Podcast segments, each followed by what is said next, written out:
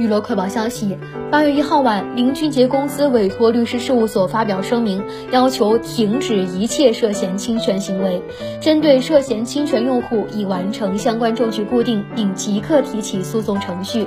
将对侵权行为进行持续取证并追责到底，维护林俊杰的合法权益。在列举多位网络用户昵称及 ID 后，该律师声明称，前述网络用户通过网络平台以诽谤、侮辱等方式恶意发布或传播针对林俊杰先生的不实言论，其中更有甚者持续长期对林俊杰先生进行人身攻击，蓄意降低林俊杰先生的社会评价。